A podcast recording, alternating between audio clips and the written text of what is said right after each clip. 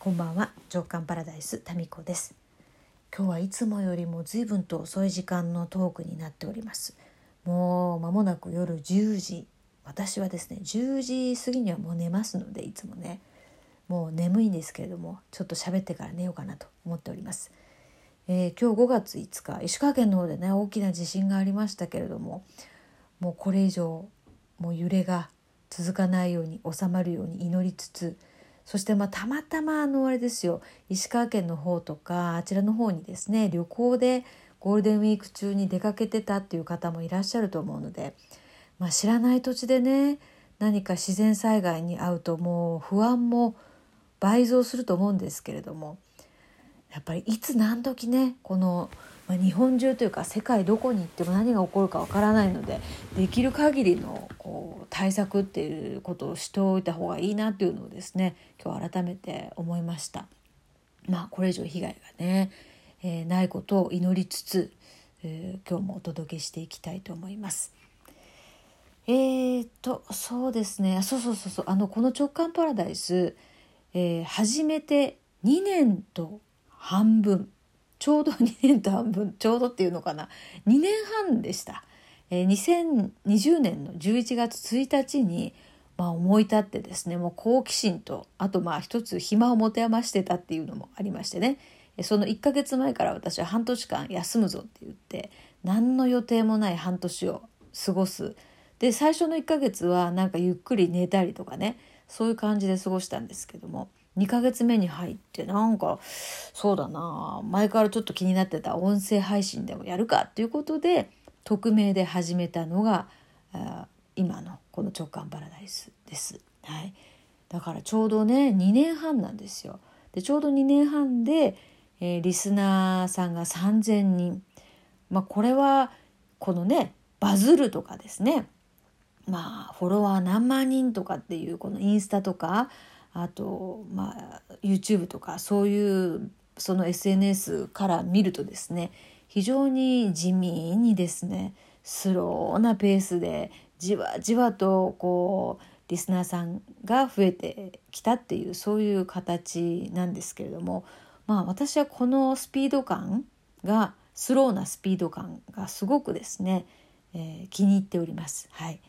もう本当ね毎日ね1人2人とかそれぐらいのペースであのリスナーさんが増えていってるんですよね。これがなんかねすごい私は気に入っております。やっぱバズるとかこう映えるとかですねそういうのとまあ逆をいくような一つのこうツールですよねこの、まあ、音声配信っていうのは。まあ、途中ねクラブハウスがこう出てきて音声配信音声の何かメディアっていうのが一気に注目を集めたところはありますけれどもまあでもそうですね地味にあの地味な感じとゆっくりペースがまあこのもうすでにシニアっていうねところに片足突っ込んでる私にはちょうどいい感じですよね。はい、という感じで、えー、皆さんと一緒にこう育ててきている育てているようなこの直感パラダイスが私は非常に心地よく気に入っております。でまあそんな皆さんから頂いたメッセージを今日はねご紹介していこうかなと思うんですよ。えっ、ー、とねあ岡見優子さんフォロワー3000人おめでとうございます。強制参加良き思い出でございます。そうですよ。岡見優子さんにもちょっと番組始めるんで是非聞いてくださいっていう強制的に参加してもらった一人ですね。えー、そう前回のサードプレイスの話ちょうどこのラジオトーク聞く前に、え、360回ぐらいのタミ子さんの高校時代のサードプレイスのトークを聞いてました。シンクロが過ぎますだって、えー、今後のトークも楽しみにしてます。自称ためにならないためになるお話ありがとうございます。ゆうこさんもね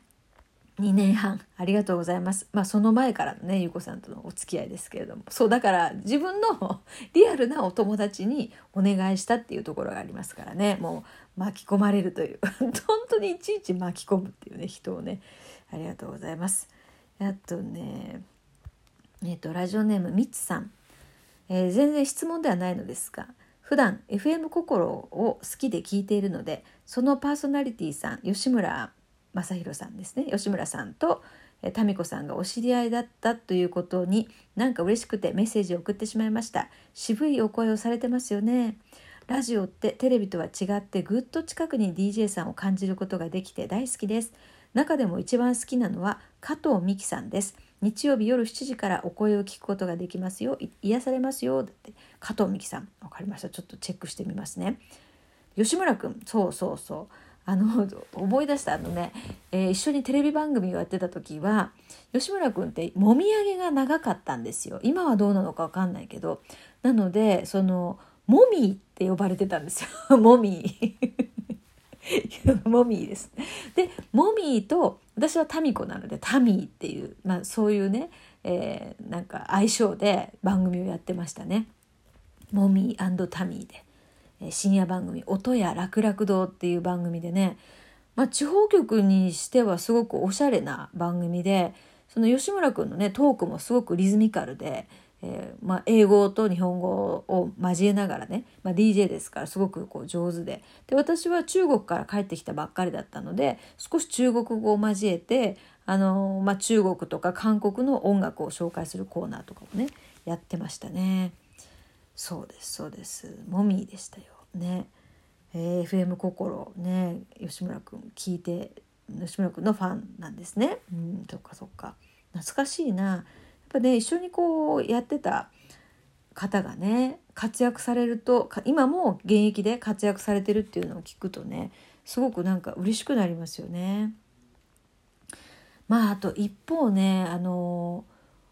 そうそうそうちょっとネガティブな話になっちゃいますけれどもあの自分よりもね年上のその出演者の方たちが、えー、のねニュースとかその後の話とかっていうのを聞くとなんかね自分のその、まあ、60代以降70代とかですね80代の在り方とかっていうのをしみじみ考えさせられるっていうこともありましてね。というのはあのおすぎとピーコさんまあ、お杉さんとピーコさんですよね。でお杉さんと一緒に番組をしてたっていうよりか私はその番組の一リポーターとして出ていてお杉さんがコメンテーターとしてレギュラーでいらっしゃってで何回かこうね同じコーナーでやり取りみたいなことがあったりとかその番組の中でのこうお杉さんのね、うんまあ、リハーサルからのこう流れとかっていうのもこう見ていてすごいこう頭が頭の回転があの良くて。でみんなにこう何て言うのかな。まあ皆さんねまあいろんな意味でこう気を使われてでまあそのゲストとして、えー、こうちょっと特別な感じでですね、えー、番組の中でもこう存在していらっしゃったんですけれどもまあそういう方々もですねちょっとねニュースになっておりましたけれどもうーんまあ老いとは何かとか老い老い方とかね。それはもう自分一人ではその自分の意思ではねどうにもできないところとかもあるにはあるんですけれどもまあ必ずそのどんなにねあのどんなに有名な方でもどんなにこう肩書きがあっても影響力がある方でも必ず老いとか死っていうのはやってくるんだなっていうことをですねまあ諸先輩方を見ていて思いますね。でまあそういう何て言うかなまあ栄枯盛衰と言いますかね何かそういうのをこううん感じますよね。まあ一方ですねその年齢を重ねても重ねるからこそなのかな。もう今までやってたことと全然違うことをされて例えば今までこう喋りのね仕事をしてた方でもなんか洋服のブランドを立ち上げたりとかシニア向けの洋服のブランドを立ち上げたりとかあと演劇の方のね世界でステージに立って活躍されてたりとか何かこう本当にこう本当にやりたいことに没頭できているそういうその60代以降っていうのを送られている先輩もいるしそうですね。だからまあ今のところ自分のこう未来に取り入れたいなって思っているのはやっぱり肩書きとか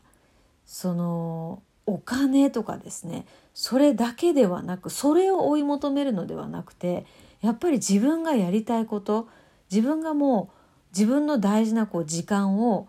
これに費やしたいんだって思うことに存分に費やす。そしてそれをすることによって出会う人たちとかそれを面白がってくれる人たちと共に時間を過ごす。ということをですねやっていきたいなっていうことを改めて、えー、感じましたね。から我慢していたりとか本当はやりたくないけれども、